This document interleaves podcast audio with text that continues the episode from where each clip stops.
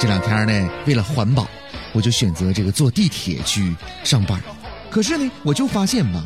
我越来越觉得现在的乘客们素质特别低。你看，我当时坐的时候，左边一个女孩在低头吃早餐，右边那大哥呢，啊，明目张胆的在吃油条。哎呦我去，还还还喝饮料呢。我就想问你们，难道你们没看到那上面写着地铁内禁止吃东西的这个字样吗？没看到吗？啊，你们在一旁都这样色儿的，你让，你们让我怎么安心的吃臭豆腐？啊，损仔。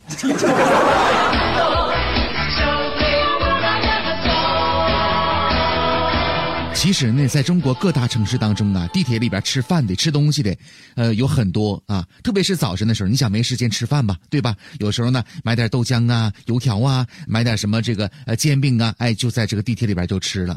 前两天呢，看了一个新闻是什么呢？说有一个女士啊，四十五岁，这个人呢特别注重养生，每天早饭呢必须得吃，而且呢，因为上班嘛，她着急呀，于是呢就把这个磨好的豆浆啊，哎加热之后呢，在路上，在地铁当中就这么吃了。可是问题来了，经过三年的时间，这位四十五岁的女士在体检的过程当中啊，就查出了乳房癌，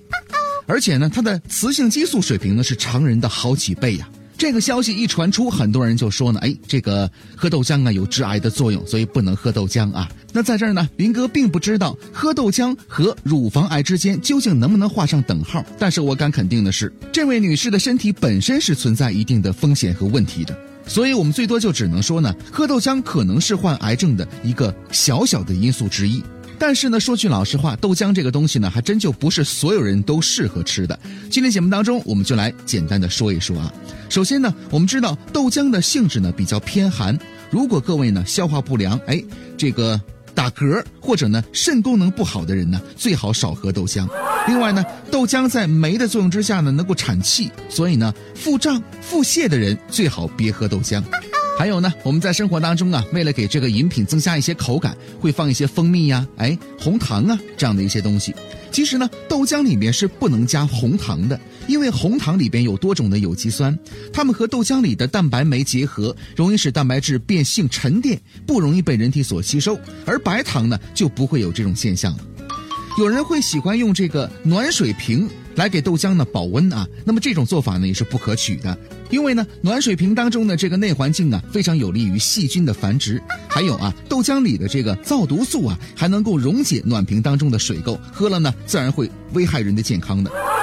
因为豆浆呢是由大豆制成的，大豆当中啊含有嘌呤非常的高。而且呢，属于寒性的食物，所以在这儿呢提醒有痛风的人，另外啊，这个乏力、体虚、精神倦怠这样的一些症状的虚寒体质者呢，最好不要喝豆浆。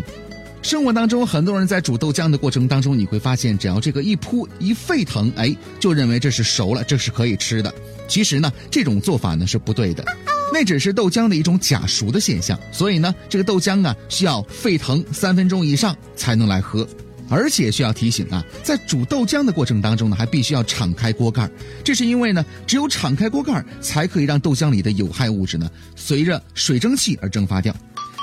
还需要提醒大家，豆浆呢一定不能跟红霉素这样的一些抗生素呢一起来服用，因为二者呢会发生一些化学的反应。喝豆浆与服用抗生素的间隔时间呢，最好在一个小时以上。那除此之外呢，还有以下的两种人最好呢不要喝或者是少喝豆浆。首先，手术之后的人，